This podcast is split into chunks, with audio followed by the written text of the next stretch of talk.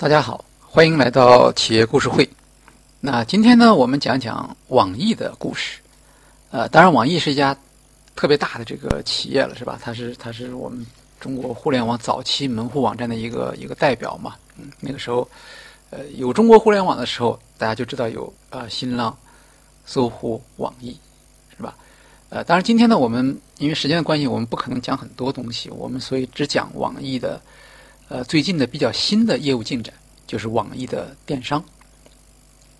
呃，很多人可能现在已经在网易电商上买过东西了啊，不管是网易的考拉还是网易的严选，是吧？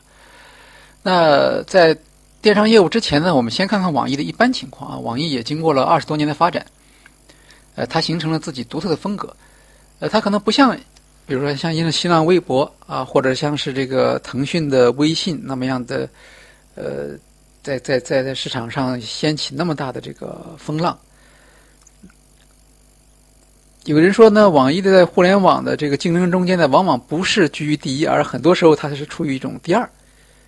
但是网易确实有很多好的产品，网易的邮箱是吧？词典呢？公开课？网易的新闻音乐？哎，这些服务也许在市场上份额上它并不是第一位的，但是它都有它独特的风格。也积累了大量的用户。你看我自己，我现在网易的邮箱就是多年的这个它的一个用户。这里面提到的邮箱、词典、公开课、新闻、音乐，呃，我都使用过。那么，呃，作为一个网易的用户，你会发现呢，它提供的产品呢，往往有鲜明的特点。所以在互联网，有人有人说这个网易啊，是一个互联网的品味家。那什么意思？就是它它赚钱不一定是。呃，最多的或者市场份额也不一定最高，但是它的产品总是给人一种独特的味道。比如说网易的新闻，呃，网易的新闻的特点是什么？就是新闻的内容可能跟别人没太大区别，但是它的评论和跟帖往往比它的内容还更加有趣。呃，我甚至手上有一本小册子，那上面就是把网易的跟帖的内容印在这个小册子上面。像网易云音乐也是一样，那么。除了版权，大家都有，对吧？音乐音乐都有，但是它上传的一些歌单，歌单就是什么个性化的乐曲的选择，是吧？还有网易云音乐的评论，这些呢，呃，都得到用户很高的评论，也是很多人喜欢网易的原因。那么接下来就要讲到今天的主题了，就是电子商务啊。电子商务呢，其实呃，早期的时候网易也涉足过，但是呢，呃，我们知道现在的话。电子商务是一个非常明显的一个寡头市场，特别从二零一四年以后，基本上就是阿里巴巴和京东，啊，连腾讯那么那么强大的这个市场力量，那么强大的广告流量力量，他也自己不做电商了，他把电商卖给了京东。那么同样呢，在寡头市场形成以后啊，呃，出现了一个现象，就是电子商务进入到一个平稳期或者平台期。因为从一四年到一七年，呃，连续三年，电子商务市场交易规模的增速呢，基本上都在百分之二十这个水平，也就不像早期那么样的有种爆发性的成长了。呃，电商的创业项目也越来越少了，对吧？你你你很难跟想出一个新的这个方法来跟呃阿里巴巴和京东来竞争。你无论是在产品的数量和服务的这个。质量上都很难跟他们竞争，所以当大家觉得中国这个电子商务市场呢大局已定的时候，哎，这个时候网易呢却出来搅局了。二零一五年呢，网易重新进入电商领域，啊，重新进入意思就是早期他曾经是也曾经考虑过做电商，但是他打不过阿里和京东。那这次呢，他做什么呢？他推出了一个叫网易考拉。啊，如果对对跨境电商或者买海外东西比较感兴趣的用户呢，你们可能听说过网易考拉。网易考拉的什么特点？它叫做进口商品本地价格。它很好的掌握了国家现在一些自贸区的政策，呃，利用了这个在自贸区里面拿下了很多这个大的仓库，然后把这个境外的商品呢进入这个仓库里面，保证发货的时候随时有货。这个呢，呃，不是所有的都能够做到的。比如说，有些跨境电商它的资金实力不够，是吧？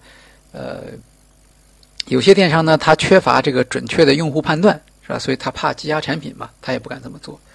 但是呢，网易刚好抓住了市场上，呃，对对于这个跨境电商的特点的这个，还处于一种迷茫期的这个阶段，因为早期的话，跨境电商往往是那些电子商务企业自己去做，但其实跨境电商啊和呃国内的电子商务是不太一样的。国内电子商务是什么？是店大欺客，呃，你得听我平台的，我说怎么做你就得怎么做，我说结算。不一定马上就给你付钱，嗯，那你也只好等着。但是呢，跨境电商就不一样。跨境电商，因为我们我们我们想通过跨境电商买的都是国外一些名牌嘛，那那些名牌人家不一定同意你这种条件，所以如果你进货的规模小，付款不及时，那这样的话跨境电商就做不起来。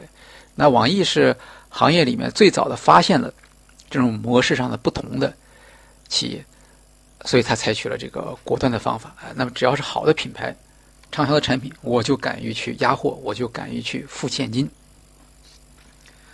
呃，在跨境电商这个领域中间呢，现在大家看到，呃，有很多竞争对手，但是网易在市场份额是最高的，遥遥领先。这个很大程度就是因为网易掌握了跨境电商的交易模式。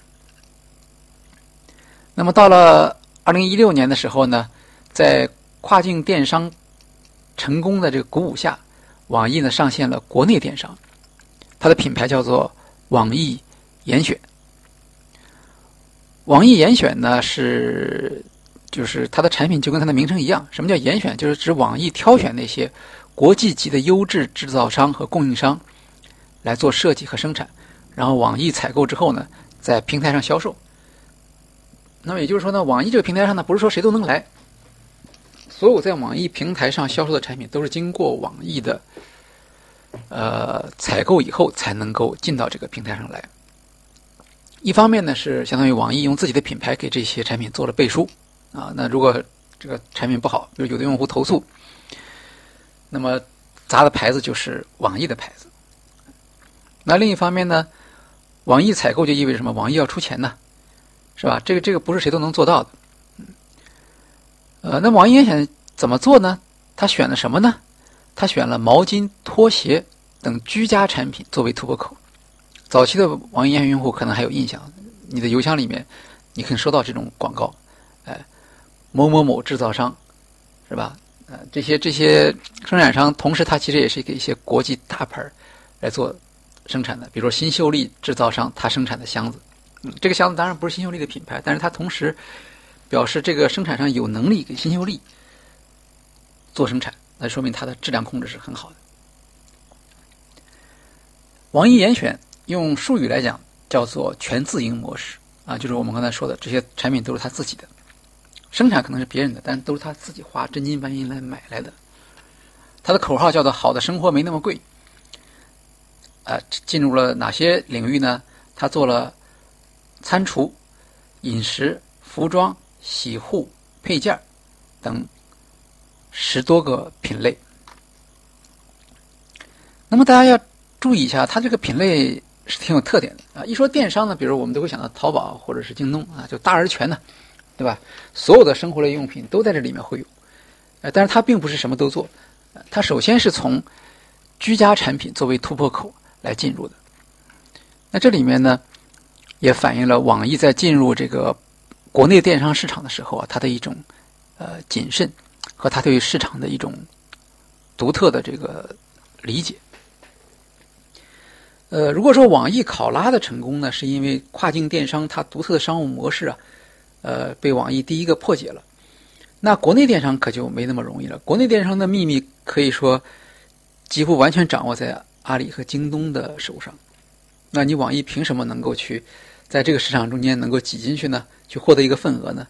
呃，网易讲了另外一个市场的故事。这个故事是什么呢？这个故事就是生活的品味。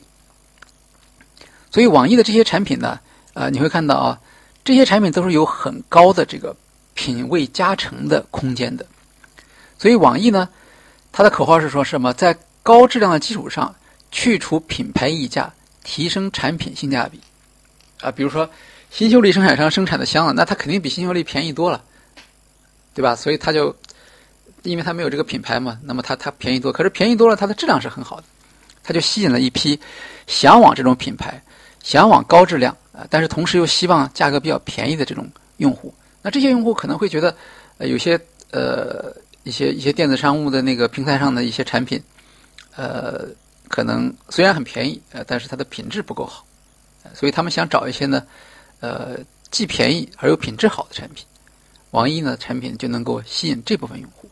比如网易挖来了一百多个传统行业的职业选手，把控供应商和质量，对吧？因为你你这批人，你得你得善于识货，你得知道你的用户这批比较讲究的用户他们会喜欢什么样的产品，同时价格又不能把他们吓跑。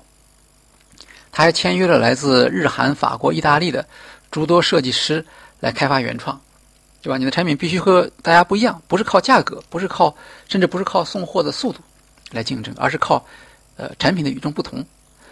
这就是说呢，网易呢在做电商的时候，它营造的是品牌而不是产品的形象，来绕过与京东和淘宝的正面的这种厮杀，对吧？同样的一个一个一个产品，相同的产品比价格，呃，那网易几乎就没有任何的这个机会了。可是，不同的产品，网易就有机会了。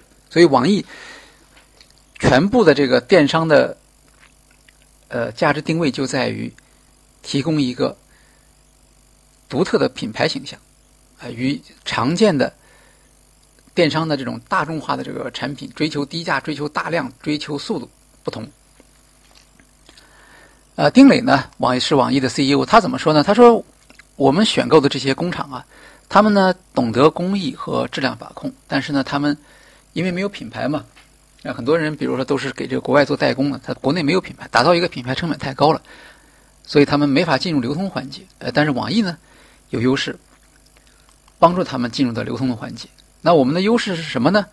网易的优势呢，第一个是资金的优势，他在给工厂下单的时候啊，呃，给他们百分之七十的预付款，而且呢。